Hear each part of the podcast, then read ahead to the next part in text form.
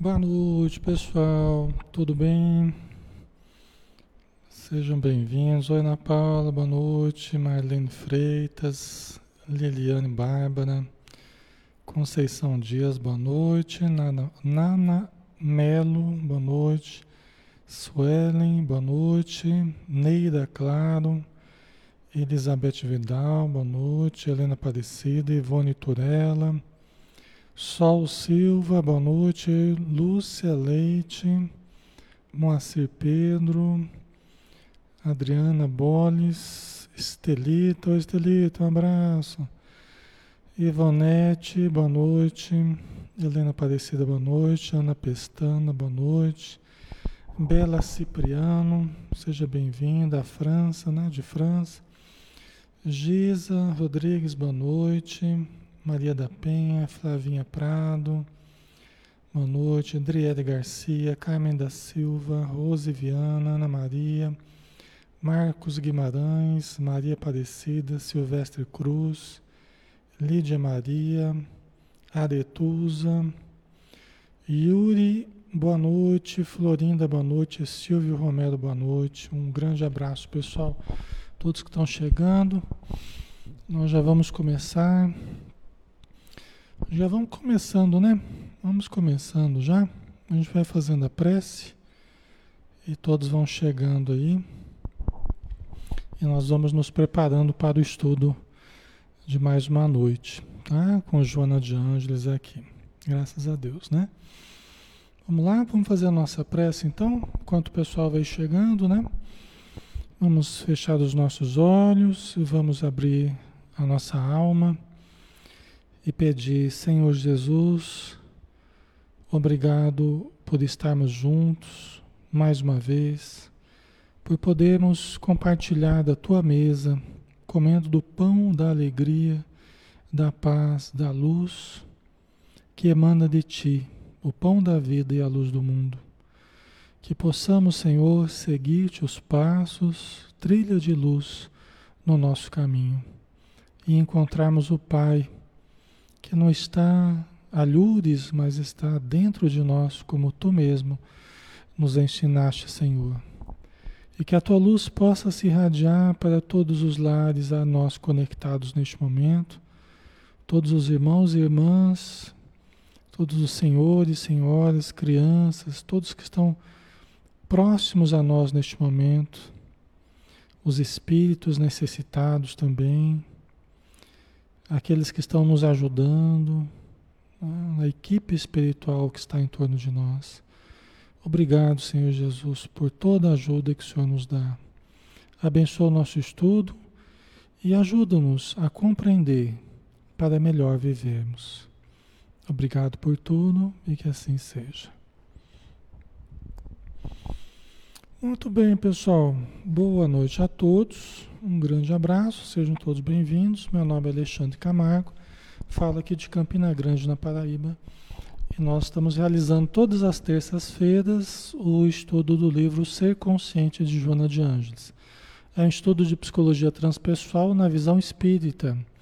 Né? Então, nós estamos aqui conversando, né? é, é um estudo interativo, todos podem participar, fazer a sua questão, né? colocar a sua dúvida, acrescentar, tá? Então, o livro Ser Consciente é do espírito Joana de Ângeles, através de Edivaldo Pereira Franco, que é o médium, tá? Nós estamos no, cap... no estudo 10, é, conversando a respeito do, do tópico Homem Psicológico Maduro, que fica no primeiro capítulo ainda, né? Um dos, dos primeiros tópicos que a gente está estudando. E eh, nós já avançamos um pouco, nós começamos a falar sobre o amadurecimento afetivo, que é o primeiro, o primeiro, a primeira etapa do nosso amadurecimento, amadurecimento afetivo, é a base do nosso desenvolvimento, tá? Então vamos continuar aqui. Nós falamos, pessoal, nós seguimos a Joana de Ângeles aqui, o último parágrafo que, ela, que a gente analisou foi esse aqui. Ó. A sua primeira fase expressa-se como maturidade afetiva. Quando você deixa de ser captativo, de só ficar recebendo, né? Só vem a mim o vosso reino, né? Por fenômeno atávico, ou seja, por uma necessidade já que vem conosco, uma necessidade fisiológica, né? Para tornar-se ablativo, ou seja, com capacidade de doar-se, com capacidade de ficar sem algo em benefício de alguém, que é a fatalidade do processo no qual se encontra. Tá? Ok? Então a gente, a gente começa é, absolutamente captativo. Isso quer dizer o quê? Que a gente só capta, né? A gente necessita de tudo e a gente precisa de pessoas que doem para nós, que cuidem de nós, que nos protejam, que nos ensinem, né? pessoas que nos orientem. A gente é totalmente captativo. Inclusive, nessa fase nós estamos totalmente abertos ao aprendizado, na curva do aprendizado. É, os primeiros meses, por exemplo, nós estamos com lá em cima a capacidade de aprendizado. Tá? A curva de aprendizado nessa fase é muito alta, né? Ok? É, só que com o tempo nós vamos amadurecendo organicamente, tá? Nós vamos percebendo o mundo de fora, nós começamos a nos relacionar com o mundo de fora, nós vamos saindo do nosso egocentrismo progressivamente e começamos a detectar o outro. É? E aí nós começamos a doar também algo de nós. Às vezes um sorriso, às vezes um gesto carinhoso, às vezes né, é um brinquedinho que começa a dar para alguém, que você percebe que alguém está sem brinquedo ou que alguém está sem algo para comer, você vai lá e dá. É aquela atitude espontânea da criança de perceber que o outro está com a falta de alguma coisa e a criança espontaneamente vai e começa a exercitar a capacidade de amar. Começa a levar o outro em consideração, começa a desenvolver a empatia, não é? Por quê? Porque foi saindo do egocentrismo, né? Foi saindo daquela coisa mais fechada em que ela apenas recebia, apenas né, é, exigia. Aí começa a sair disso. Nós podemos encontrar adultos que não saíram disso ainda? Podemos. Pessoas que é tudo para eles ainda, né? A pessoa é o centro do universo e tudo tem que ser, todas as reverências, todos os, né? as gratificações, tudo é para a pessoa, né? E dela não sai quase nada para os outros, não é? Não tem, às vezes, jovens ou adultos ou idosos que, que se caracterizam dessa forma, né? Nós sabemos que tem, né? Então, mas o, o normal, vamos dizer assim, o desejável é que nós comecemos a ser mais ablativos do que receptivos, do que captativos, Tá? Esse é o processo natural. Os pais tendem a ser mais ablativos, mais doadores. E os filhos, obviamente, tendem a ser mais captativos. Só que à medida que eles vão crescendo, eles também devem exercitar a capacidade ablativa, ok? A capacidade de, de doar de si, de olhar ao redor e perceber que a mãe está cansada e precisa ajudar também lavar a louça, ele perde um pouco do seu tempo em benefício do outro, né? Ele investe o seu tempo para ler o livro para a vozinha que não consegue mais não consegue mais ler, não tem mais visão para ler e assim por diante. OK? Então ele é capaz de viver sem alguma coisa para beneficiar alguém. Certo, pessoal? Então a gente falava sobre isso, né?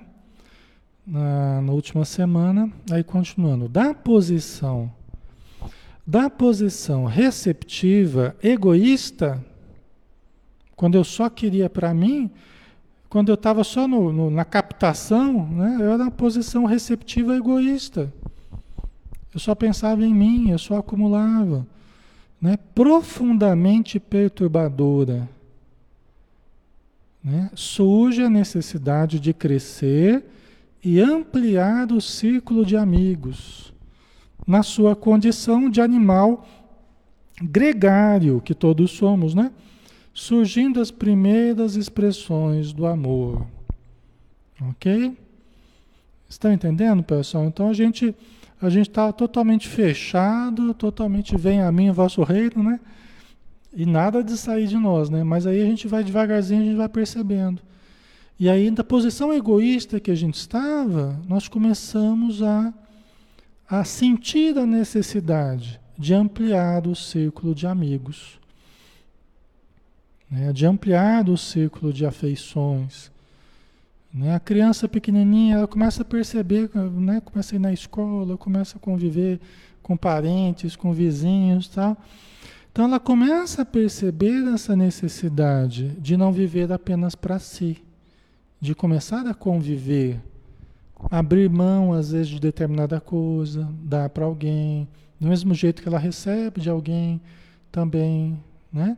Então a gente começa a aprender a conviver, tá? A gente está aprendendo a fazer esse jogo da convivência, né? Salutar com as pessoas, tá?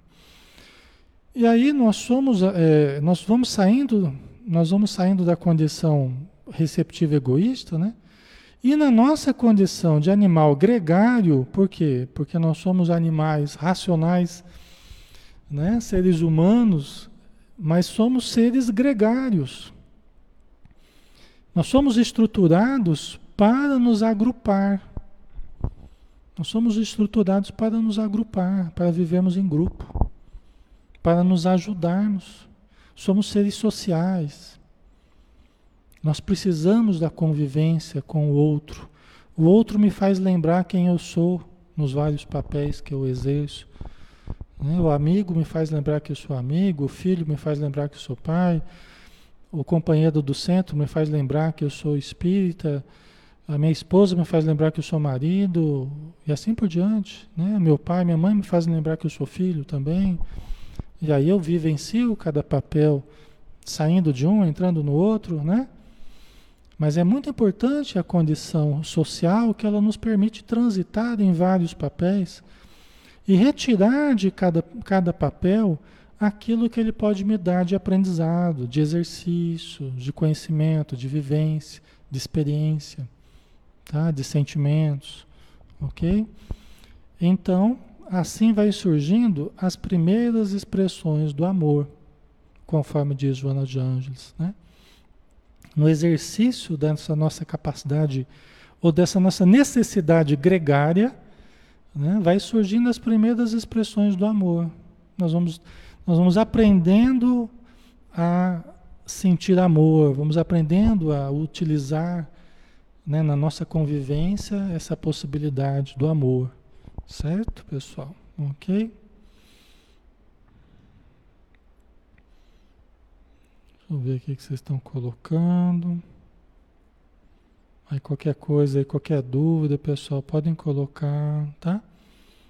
Ou quiserem complementar também, fiquem à vontade. Certo?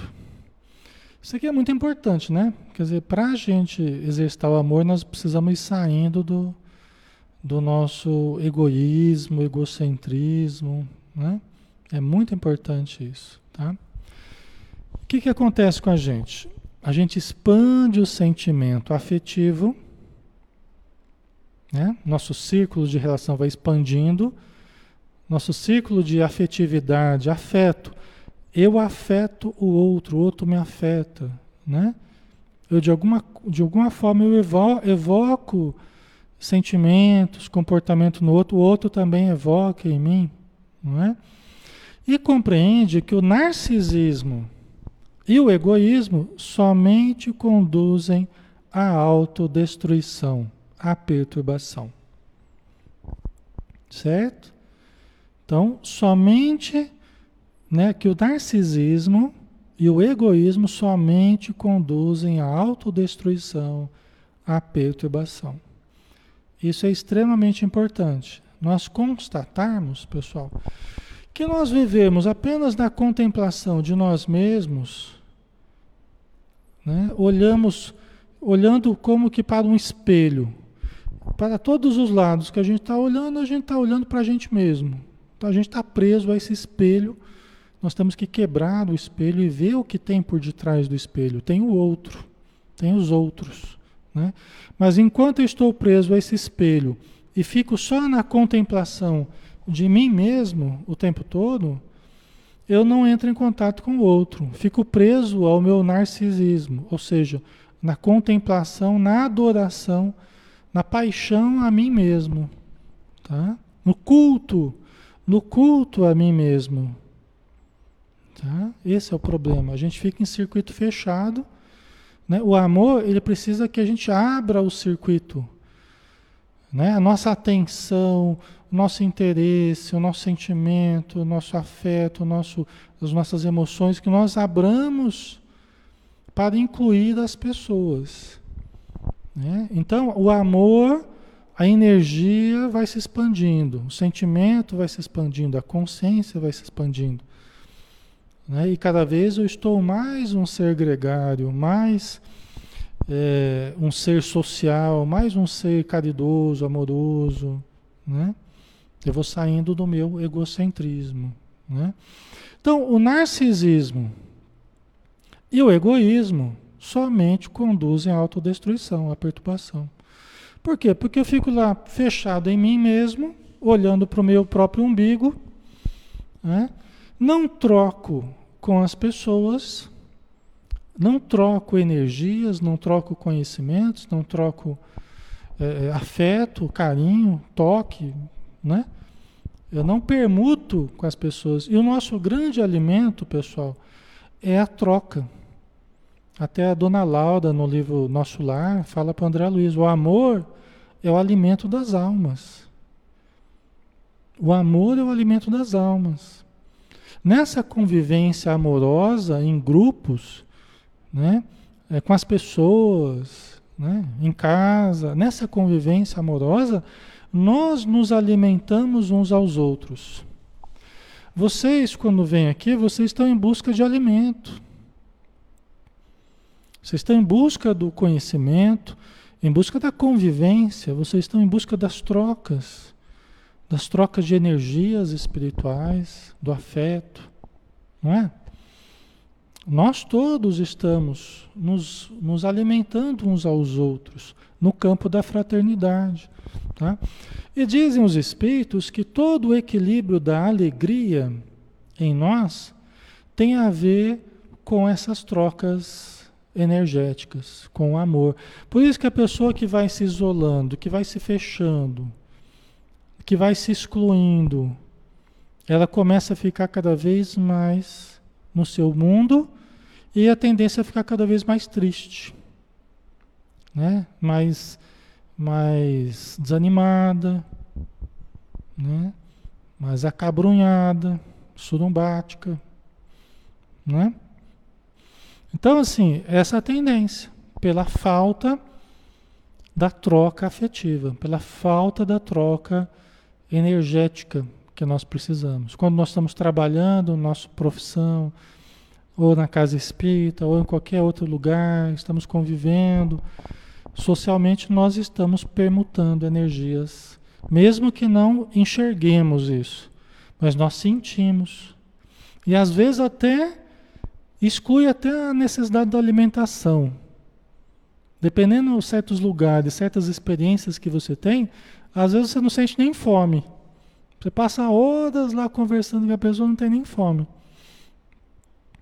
Por quê? Porque tá tamanha alimentação, né? Tamanha troca de energias ali que você não sente nem fome às vezes, dependendo da atividade.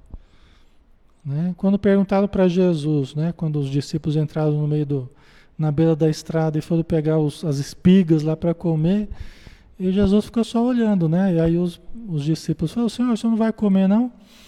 Aí Jesus falou, a minha comida é fazer a vontade do meu Pai que está nos céus. Né? Quer dizer, Jesus, muito da alimentação dele era estar conectado com o alto, era permutar energias através da atividade, do trabalho, da convivência, né? de fazer a vontade do Pai. Né? Então.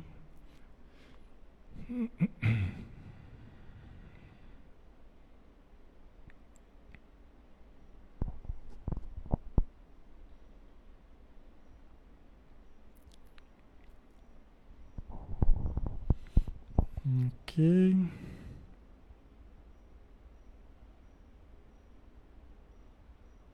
A vilania, né? Daí vem a depressão, né? É. Vem a melancolia, né? a tristeza, que vai aprofundando nos estados depressivos, né? exatamente. Então, é algo que nós precisamos lutar, né? Numa situação normal, nós pedimos que as pessoas saiam, se exercitem, convivam, participem, né? Nós estamos num momento em que isso está mais limitado e por isso aumenta inclusive a necessidade das pessoas, porque elas ficam mais isoladas normalmente, né? Então as necessidades emocionais têm aumentado muito nas pessoas por conta disso. Mas isso só demonstra realmente a, a realidade disso que ela está dizendo, que a Joana está dizendo, né? Que falta mesmo aquele, aquela convivência que é tão importante para nós, né? Então vamos continuar aqui.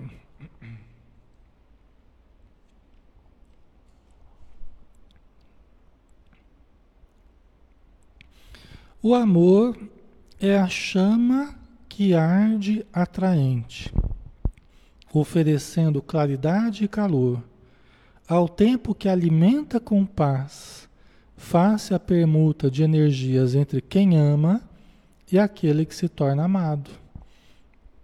Né? Olha só que bonito, né? Poético até. Né? O amor é a chama que arde atraente, que nos chama, né? essa chama que nos atrai, né? oferecendo claridade e calor, ao tempo que alimenta com paz. Né? Face a permuta de energias entre quem ama e aquele que se torna amado. Tá? Nós podemos ser a pessoa que ama. E amando, nós nos tornamos amados também. Né? Amando, nós nos tornamos amados. O problema é que às vezes a pessoa quer ser amada na força, na imposição. Você tem que me amar, né? Ao invés de amar a pessoa, fazer todo o bem possível, ajudar, né? A tendência é a gente ser amado. Às vezes não por aquela pessoa específica que a gente quer. E tem uma certa dose de capricho às vezes. Não, eu quero ser amado por aquela pessoa ali. E às vezes aquela pessoa não quer te amar. Né? Mas você tem um mundo de pessoas ao seu redor que você pode amar. E você também, também, também tem um mundo de pessoas que podem amar você.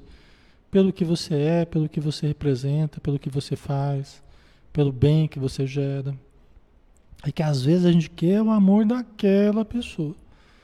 E é uma atitude um pouco caprichosa da nossa parte quando a gente faz isso, né? Aquele amor exigente, aquele amor que impo se impõe sobre o outro. Né? Quando a gente pede uma resposta que não tem no outro, né? a gente não deve esperar do outro que o outro não tem para dar. Ok? Mas se aquela pessoa não quer nos amar, amemos. Podemos amar ela, né? amar a própria pessoa, podemos amar a qualquer outra pessoa.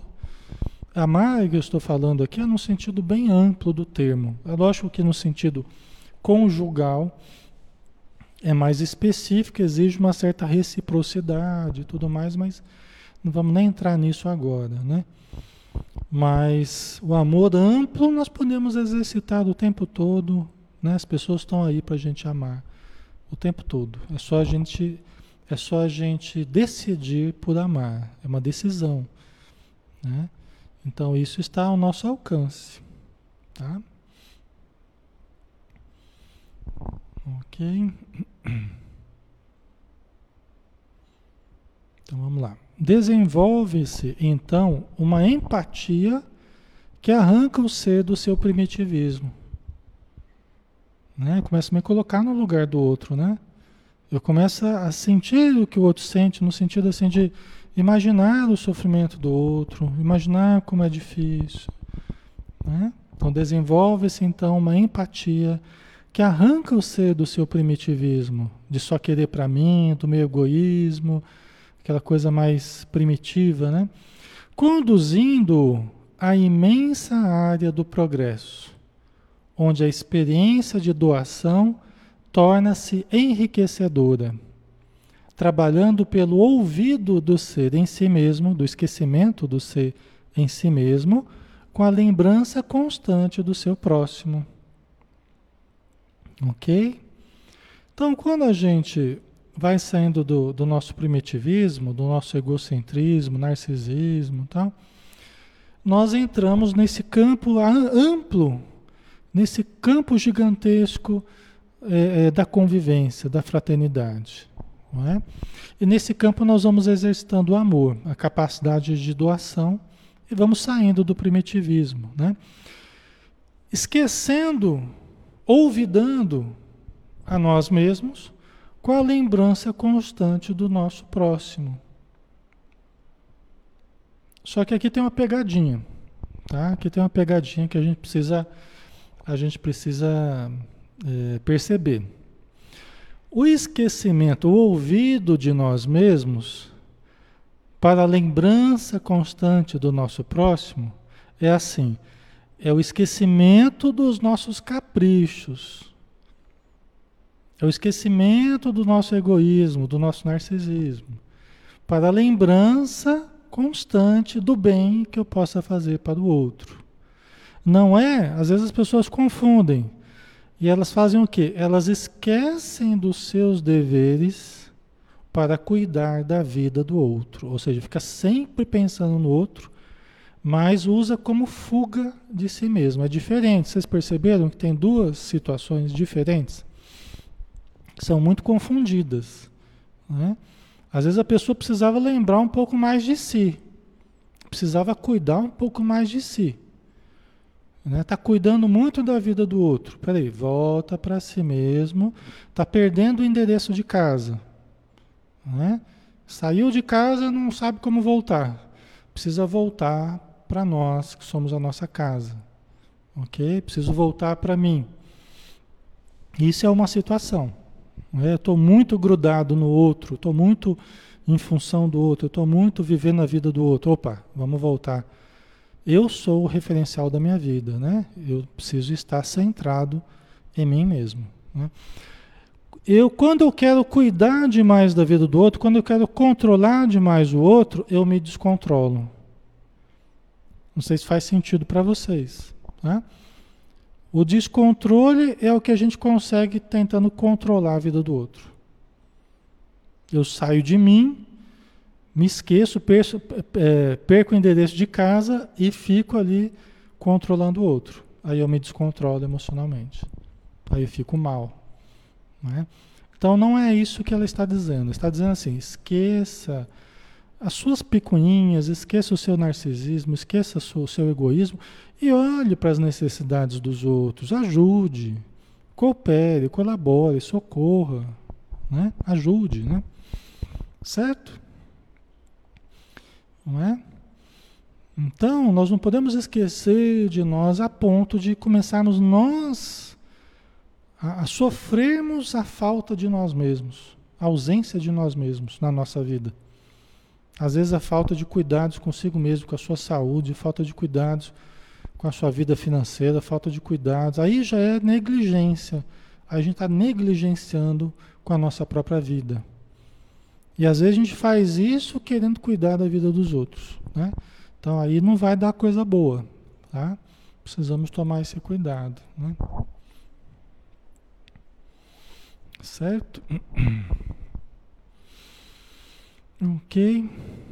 Então, Vamos para frente aqui, né? Estamos exercitando o afeto, estamos saindo de nós mesmos, percebendo o outro, nos colocando no lugar do outro, ajudando o outro, né? E aí tem o ponto X. E aí tem o ponto principal do amadurecimento afetivo. Quem aspira por ser amado mantém-se na imaturidade, na dependência psicológica infantil coercitiva ególatra. Quem aspira por ser amado mantém-se na imaturidade, na dependência psicológica infantil, coercitiva ególatra. O que, que ela quer dizer? É, quando a gente fica esperando ser amado, né, eu fico. A minha busca é ser amado, eu tenho que ser amado. Eu cobro os outros, o amor dos outros, cobro a atenção, cobro o carinho. Eu cobro não, eu exijo a atenção, o carinho, né? É, os presentes, eu exijo. É sinal que eu estou na condição da criança, ainda que fica pedindo ser amado. Fica exigindo ser amado. É a criança captativa ainda. Ela não percebe, podemos ser nós em qualquer momento da nossa vida, homens e mulheres, casados e solteiros, né? É, nós não estamos percebendo nessa situação que nós podemos amar ao invés de ficar esperando ser amado. Né? Tem algum problema em a gente querer ser amado? Não. Tem algum problema em a gente cruzar os braços e ficar esperando ser amado sem fazer nada pelo outro? Tem. Esse é o problema. O problema é a gente ficar esperando dos outros sem fazer nada pelo outro. Às vezes até querendo colher do outro ou querendo colher da vida aquilo que não tem dado à vida aquilo que não tem semeado na vida. Como se a vida tivesse que nos dar, Deus tem obrigação de me dar as coisas, me, me dar todo o amor, todo o carinho que eu quero, tá? mas eu fico lá emburrado o dia inteiro, não movo uma palha em benefício de alguém. Não ajudo ninguém que bata a minha porta, não vou participar de atividade assistencial, voluntária, em lugar nenhum. É? Mas eu estou sempre exigente de amor, sempre cobrando os outros de atenção. Os amigos eu quero exclusividade, que eles deem atenção só para mim, não gosto de dividir com ninguém, não é?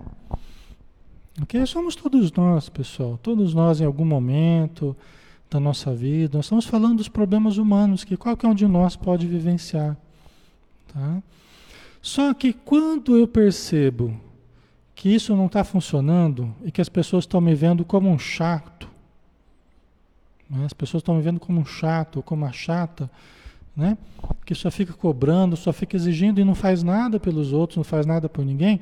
Quando eu percebo que isso não está funcionando para melhorar a minha vida, que eu estou cada dia mais infeliz, estou cada dia mais, mais é, é, doente, cada dia mais isolado, né? aí eu percebo que eu preciso começar a sair de mim. Né? Sair do meu egocentrismo, da minha imaturidade. E aí eu posso começar a exercitar o amor. Né? Eu posso começar a exercitar o amor. É que nem a parábola dos talentos. Às vezes eu tenho um, mas não preciso enterrar. Eu vou exercitar esse um, eu vou investir esse um. E aí eu consigo dois, e os dois eu consigo quatro, e depois oito. Eu estou querendo dizer assim, que a vida ela precisa de investimento. Não adianta a gente querer colher como se Deus nos devesse tudo. Né? Ah, mas meu pai não me deu isso, minha mãe não me deu aquilo, não tive isso, não tive aquilo. Ok, não teve porque foi as, as contingências que você teve que viver. Até para valorizar quando falta aquilo. Tá vendo? Quando, quando falta amor, como é que é difícil? Ah, eu vi mesmo que eu não tive muito carinho. Ok, então você sabe que é importante você dar carinho para alguém. Né?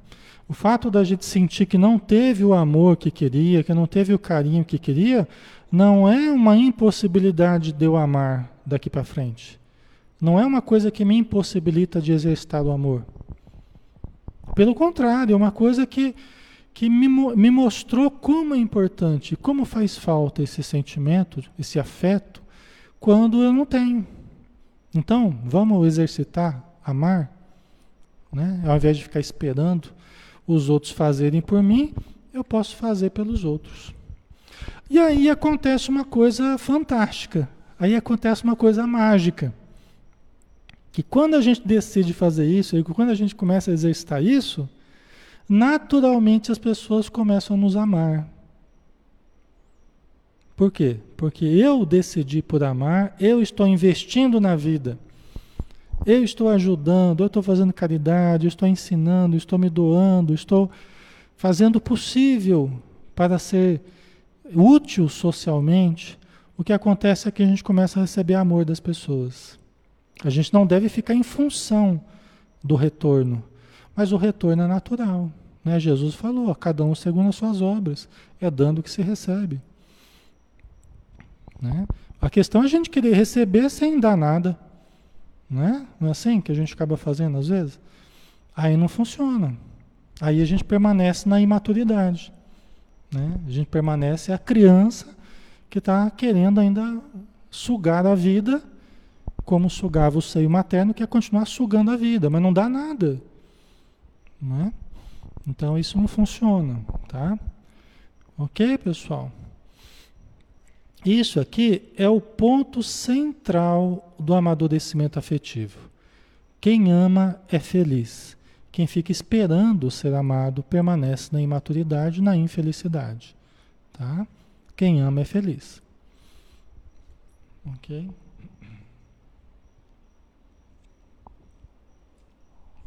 Então vamos lá. Vamos continuar. A afetividade é o campo central para a batalha entre as diversas paixões de posse e de renúncia, de domínio e de abnegação, ensejando a predominância da doação plena. No amadurecimento afetivo, o ser esplende e supera-se. Tá? Por quê? Porque não tem nada que vai nos derrubar. Tá? Não tem nada que vai nos derrubar se nós mantivermos, se nós nos mantivermos amando. Se mantivermos amando, cuidando, no caso do corpo, não é aquela culto ao corpo, não é isso. Mas é cuidar, é dar ao corpo o que ele precisa, é dar à família o que precisa, é dar ao trabalho o que precisa, dar à religião o que precisa.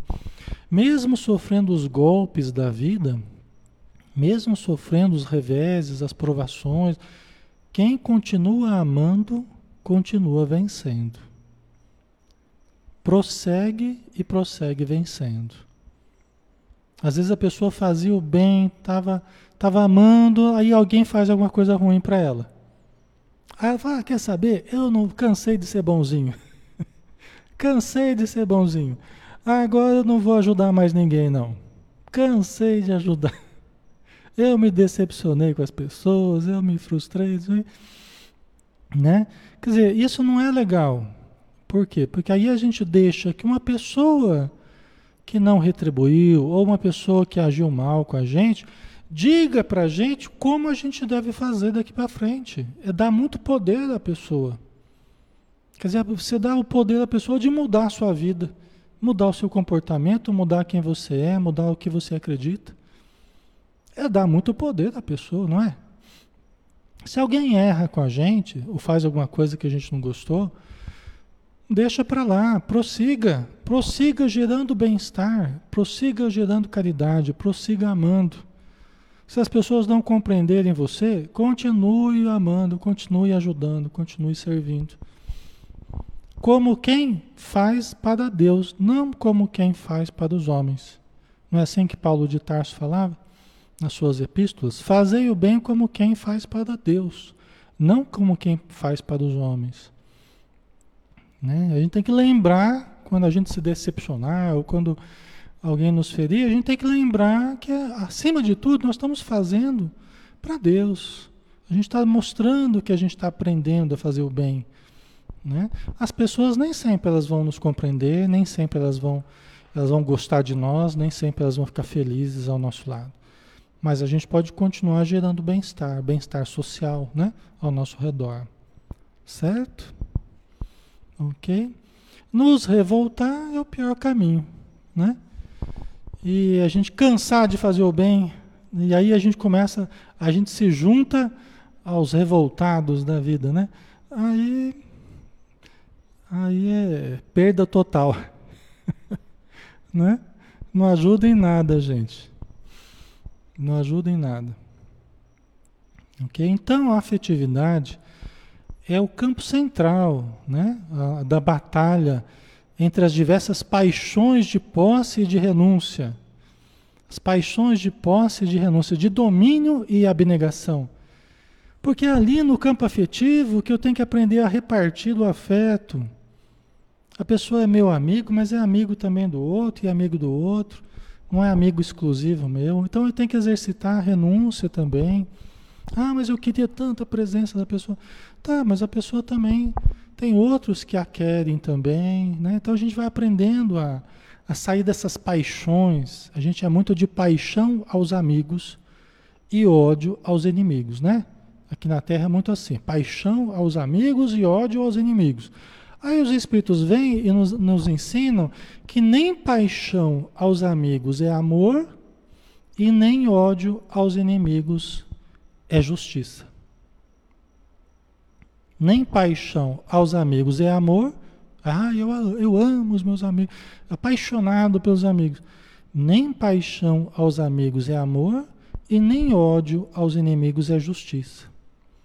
Então isso vai ajudando a gente a equilibrar o sentimento, equilibrar o nosso afeto.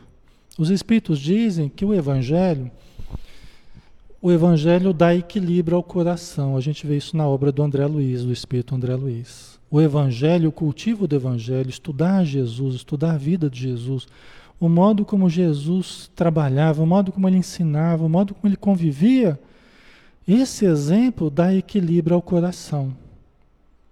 Para você falar sim, sim, para falar não, não. O sim da mente e o sim do coração, o não da mente, o não do coração. Quando você tem que agir assim, né? Fazer o bem com equilíbrio, dizer não também com equilíbrio, colocar limites com equilíbrio. Tudo isso nós temos que aprender, né? Não é uma coisa fácil, é um exercício para muitas encarnações, né? Ok? Certo? Então a gente vai aprendendo a se doar plenamente, né? À medida que o nosso amor vai crescendo, nosso entendimento do que é amar. Tem um livro da Joana de Ângeles que a gente já fez estudo virtual, mas não tem ele todo gravado, não. É... O amor imbatível amor.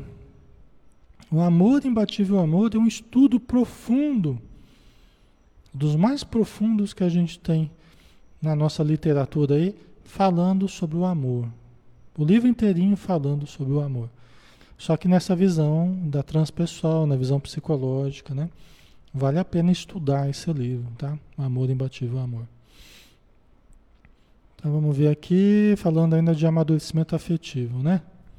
Deixa eu ver se dá tempo. Acho que dá tempo da gente começar o amadurecimento mental, pessoal.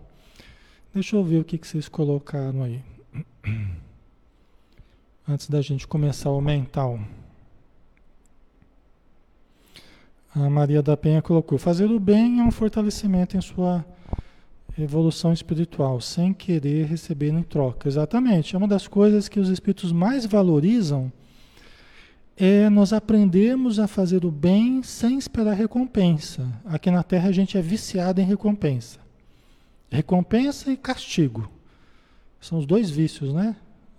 As gratificações e os castigos. Nós somos viciados nisso. A, nossa educação foi viciada nisso, nós também viciamos nossos filhos nos castigos e recompensas, né? Mas os espíritos, eles, eles valorizam muito na vida espiritual nós fazemos o bem porque é bom, porque é o correto. E não fazemos o mal pelo simples fato de ser errado, de ser ruim. Né? Aqui na Terra a gente, a gente ensina e aprende que a gente tem que fazer o bem para conseguir isso e depois aquilo e depois aquilo outro, né? O nosso pagamento. A gente fica viciado por esse pagamento aí, né? É, e quando a gente não tem, a gente fica revoltado. E evitar o mal por causa disso, das consequências do mal tal, né? E, do, e dos castigos que a gente recebe da vida, vamos dizer assim, né? Só que nós precisamos aprender a fazer o bem porque é bom, pelo simples fato de ser expressão do bem e deixar de fazer do mal porque é mal, é ruim. Né? Então, não por causa das recompensas e por causa dos castigos. Né? Nossa educação, inclusive, né? É, infelizmente ainda está permeado de castigos e recompensas. Né? Mas de futuro nós vamos ter outras tecnologias aí. Tá?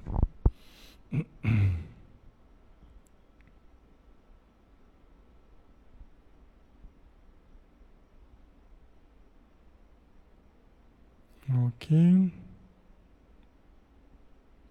Então vamos lá. Nós vamos entrar então, pessoal, no amadurecimento mental, que é o segundo passo, tá? Primeiro passo, amadurecimento afetivo. Segundo passo, amadurecimento mental. Então vamos lá. Próximo passo é o amadurecimento mental, graças à compreensão de que a vida é rica de significados e o seu sentido é a imortalidade.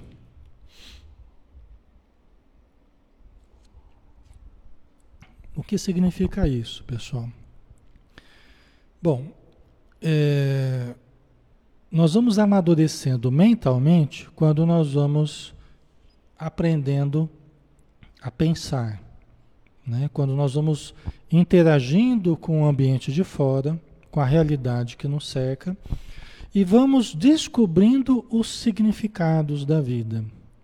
Quais são os significados da vida? Né? Tem muita gente que deu para a vida o significado uh, de buscar a beleza, de buscar uh, a força, de buscar o dinheiro, de buscar o poder, de buscar o domínio.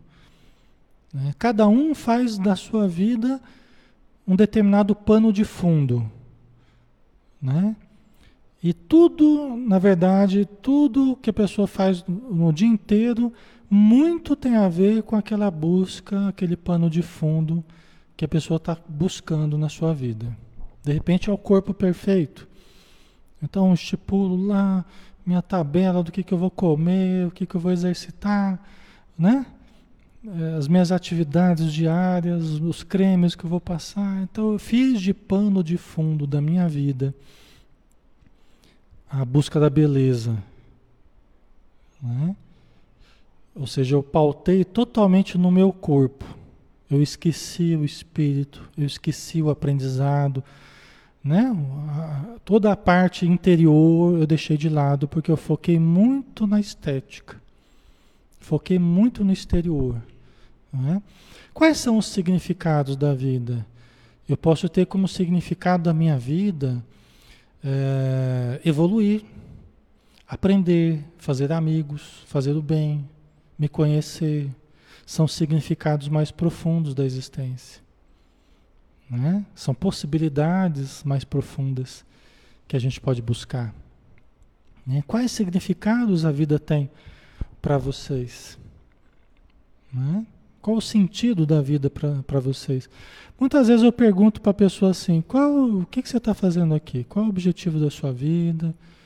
Né? Às vezes a pessoa, muitas e muitas vezes a pessoa não sabe dizer. Né? A pessoa não sabe dizer o que ela está fazendo aqui no planeta, qual é o objetivo dela no planeta. Qual que é o objetivo de vocês que estão ouvindo aqui a gente, que estão estudando com a gente? Né? Você já pensou nisso? Qual é o seu objetivo na vida? O grande significado da sua existência. Né? Quando a gente começa a amadurecer mentalmente, é porque a gente está compreendendo que a vida é rica de significados. E o seu sentido é imortalidade. Tá vendo? Quando a gente começa a descobrir que nós somos imortais, nós começamos a amadurecer. Por quê? Porque nós somos imortais. E como eu não sabia antes, eu não sabia realmente o que eu era, eu não sabia a minha condição de espírito imortal. Eu achava que eu era o meu corpo. E por isso que eu cuidava tanto do meu corpo. Eu achava que eu tinha que aproveitar a vida o máximo possível, que vida era só essa, morreu, acabou, e aí eu tinha que usufruir o máximo possível. Mas aí eu descobri os significados profundos da vida, melhorar moralmente, melhorar intelectualmente, melhorar na capacidade de amar, de descobrir a vida, né? E aí eu comecei a ver que eu estava fazendo errado. Aquilo que era importante eu estava deixando de lado. E aquilo que era, era menos importante, eu estava colocando lá em cima nos meus objetivos existenciais. Porque eu achei que a vida era só o, o aqui e agora.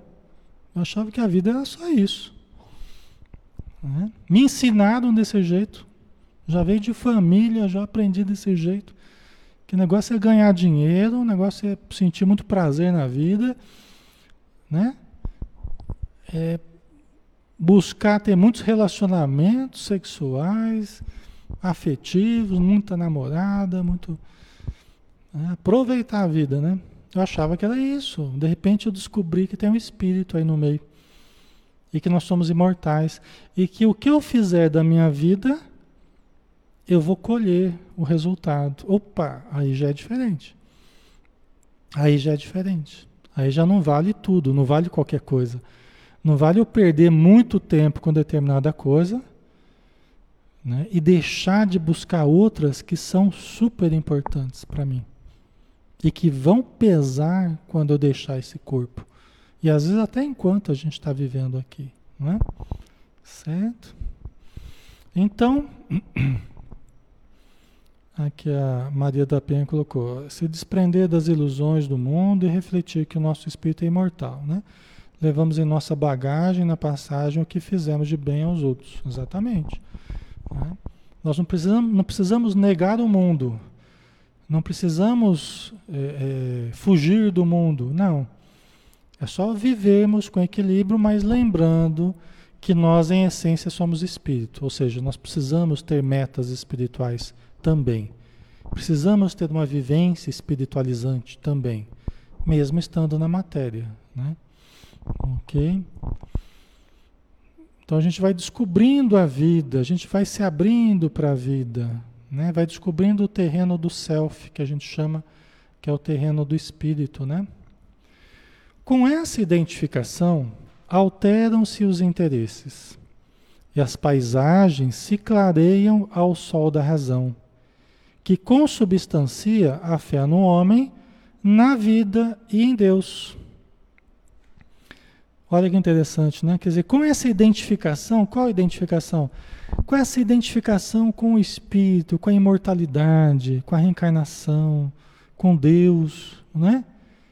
Com essa identificação, que eu estou identificando isso, esses significados da vida, alteram-se os interesses. Oh, os meus interesses começam a mudar.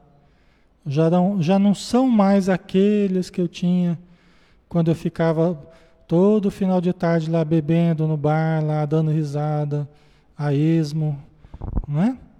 Dopado, anestesiado perante os objetivos profundos da vida.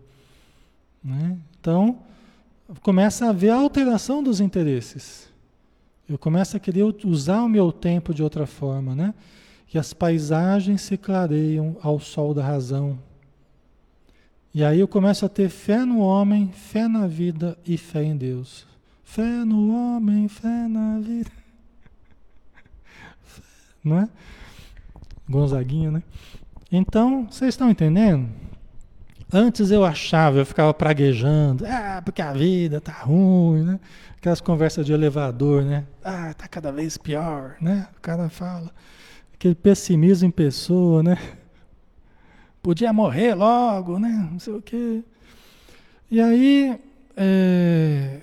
e aí você começa a mudar. Você começa a sair daquela visão pessimista da vida. A vida já não é esse mar de desilusões, decepções, né? A pessoa que chegou na terceira idade e que sofreu muitos reveses, né? Mas continuou com a visão materialista, chega muito amargo ao fim da existência, né? Frequentemente chega muito amargo ao fim da existência. É, porque a vida é assim mesmo, é sofrimento, não sei o que, fica lá reclamando, né? Por quê? Porque não identificou os, os, os ideais profundos, os significados profundos. A minha avó foi um dos seres mais evoluídos que eu tive contato, assim. E, e, uma pessoa já morreu faz bastante tempo, né? Morreu com 94 anos, né? Mas lúcida, completamente lúcida. O corpo não, não acompanhava ela porque o espírito dela era mais forte que o corpo, logicamente, né? Ela espírita, né, com conhecimento, lia o tempo todo, contava a história inteira para a gente do livro. Né? E, e aí que você vê a diferença, né? A pessoa estava sempre disposta a ajudar, sempre disposta a fazer o bem, né? a ser útil, mesmo que o corpo não acompanhasse, ela queria tá lavando o prato, queria estar tá ajudando, queria. Né? E morreu super bem, né? Desencarnou super bem. Já tive contato com ela espiritual, já, né? Mas é que a gente vê a diferença, né, pessoal? Do que, que a gente fica cultivando e a visão do espírito, né? A visão da, da, da continuidade da vida. Né? Isso aí muda tudo. Isso muda tudo, né?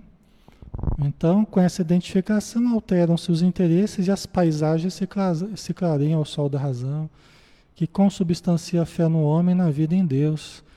Né? Quem, ah, esse mundo está cada vez pior, não sei o quê. O mundo está em regeneração, o mundo está em transformação, o mundo está em transição. Nós sabemos que o mundo vai ser muito melhor. Né? Nós vamos. Está evoluindo. Tá? Então são etapas, né? Mas isso, a fé espírita, nos faz perceber. E se a gente não tivesse esse conhecimento? Talvez a gente estaria também reclamando, praguejando, vendo a vida só no aspecto negativo, né? Ok. Deixa eu ver o último aqui. É, é vamos. Deixa eu ver, então vamos, vamos pegar esse último aqui para a gente comentar e a gente dá uma paradinha, né? O amadurecimento mental que se adquire pela emoção e pelo conhecimento. Primeira coisa, tá? Vamos dar uma paradinha. O amadurecimento mental se adquire pela emoção e pelo conhecimento. Pelo conhecimento. Isso quer dizer o quê? Primeira coisa, que nós juntamos razão e emoção, sentimento e pensamento. Aí tem aquele provérbio, né, que pensa, o pensamento sem o sentimento é frio. E o sentimento sem o pensamento é cego. Né? O amor sem a razão é cega. A razão sem o amor é fria. Né? Então, para nós, não adianta sermos racionais, puramente racionais. Nós temos que ter a luz do amor para juntar razão e amor, razão e sentimento. Ok? Senão, isso para que a gente amadureça mentalmente. Nós só vamos amadurecer mentalmente se nós unirmos pensamento e sentimento. Por que, Alexandre? Porque tem muita gente com muito conhecimento matando milhões, construindo bombas, construindo armas, né? e prejudicando de várias formas, mentalidades brilhantes, intelectos brilhantes aí, produzindo mal. Por quê? Porque não amadureceram afetivamente, não aprenderam a amar. Em primeiro lugar, não houve amadurecimento afetivo. E aí, se não houve amadurecimento afetivo, não vai ter o próximo passo, que é o amadurecimento mental. Eu não aprendi a amar, aí eu não vou aprender a usar a mente da forma correta. Uma coisa é eu ser inteligente, outra coisa é eu ser maduro mentalmente. O que ela está dizendo aqui, ó, pessoa madura mentalmente é a pessoa que une sentimento e pensamento, une o amor com a razão. Entendeu? Faz toda a diferença. Né? Os espíritos amigos, na obra do André Luiz, eles sempre falam dos, dos racionalistas, dos dos cultivadores da razão pura. Os, cultiva os cultores ou cultivadores da razão pura. Que é um desastre. Os espíritos superiores falando sobre nós. Os cultivadores da razão pura. É um desastre. Por quê? Porque falta a luz do sentimento.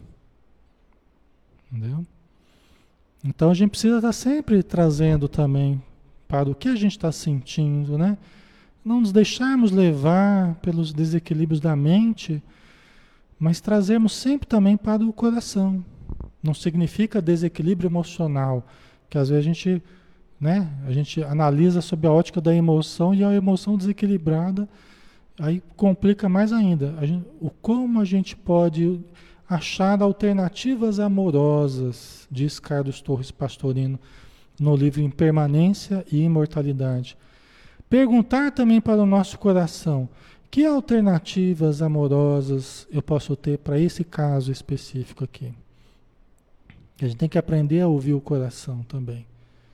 Né? Sempre, diz ele, né, que sempre, em qualquer situação, quando nós pararmos para perguntar ao nosso coração o que devemos fazer, ele sempre vai oferecer propostas amorosas, soluções amorosas. É que às vezes a gente vai só pelo, pela razão e se estrepa todo e prejudica, e, né? Todos nós podemos errar, né? Olha lá, o amadurecimento mental que se adquire pela emoção e pelo conhecimento que discerne os valores constitutivos da filosofia existencial. Amplia as perspectivas da realização completadora. Traduzindo em miúdos aqui. Quanto mais a gente conhece, pessoal, a gente une sentimento e, e, e conhecimento, nós vamos discernindo quais os valores que constituem a minha filosofia existencial. A minha filosofia está sendo baseada em quê? No materialismo? Está sendo baseado no, na negação, no niilismo absoluto? Em termos de fé? Está né? Tá sendo baseada no hedonismo, a busca, busca constante do prazer? Para mim o que importa é prazer, o tempo todo prazer. É isso que eu estou fazendo da minha vida? Mesmo que eu não saiba, mesmo que eu não pare para pensar, eu sempre estou seguindo uma determinada filosofia existencial. Mesmo que eu não saiba que nome que ela está tendo, mas eu estou sempre seguindo uma filosofia existencial. É materialista, negativista, hedonista, seja o que for, espiritualista, né? Então, quando a gente para para discernir, nós começamos a compreender. Foi, puxa vida, é verdade, eu tenho feito isso na minha vida, eu tenho vivido constantemente para buscar o prazer. É de segunda a segunda. Chega a segunda, eu já estou planejando o churrasco do final de semana. Chega, né? E eu estou vivendo a minha vida só para busca do prazer. Tá? Então, quando a gente começa, quando a gente começa a discernir que, que filosofia existencial a minha vida está se baseando, isso facilita para que a gente amplie, olha no finalzinho aqui, amplie as perspectivas da realização completadora. Facilita que a gente se realize.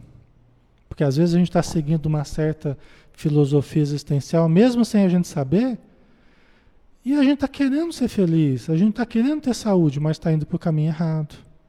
Não é por ali que vai conseguir. Para que a gente saiba corrigir o nosso caminho e realmente nos realizarmos, realmente encontrarmos a plenificação que a gente estava buscando. Tá? Certo, pessoal, vamos dar uma paradinha por aqui, porque o estudo vai continuar. Nós vamos continuar ainda no amadurecimento mental, porque ainda tem coisas importantes para falar sobre o amadurecimento mental, tá? Mas aí na próxima quinta-feira a gente continua, tá bom?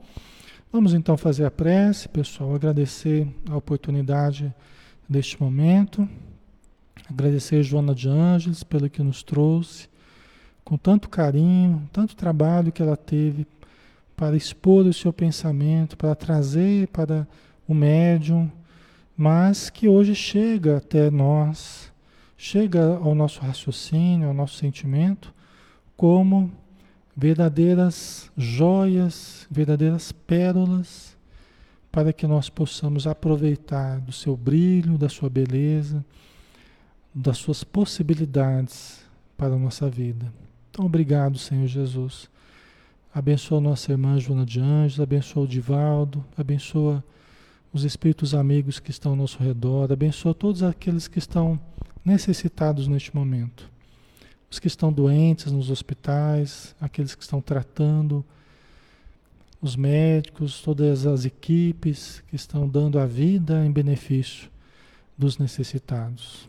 E que a tua luz os proteja e os abençoe, hoje e sempre. Que assim seja. Ok, pessoal, obrigado, tá? Pela presença de vocês. Muito obrigado aí pelo carinho. E que Jesus abençoe a todos, tá? Até o próximo estudo. Nós teremos no sábado, né, o livro Ação e Reação do André Luiz, tá? Um abração, fiquem com Deus. Até mais.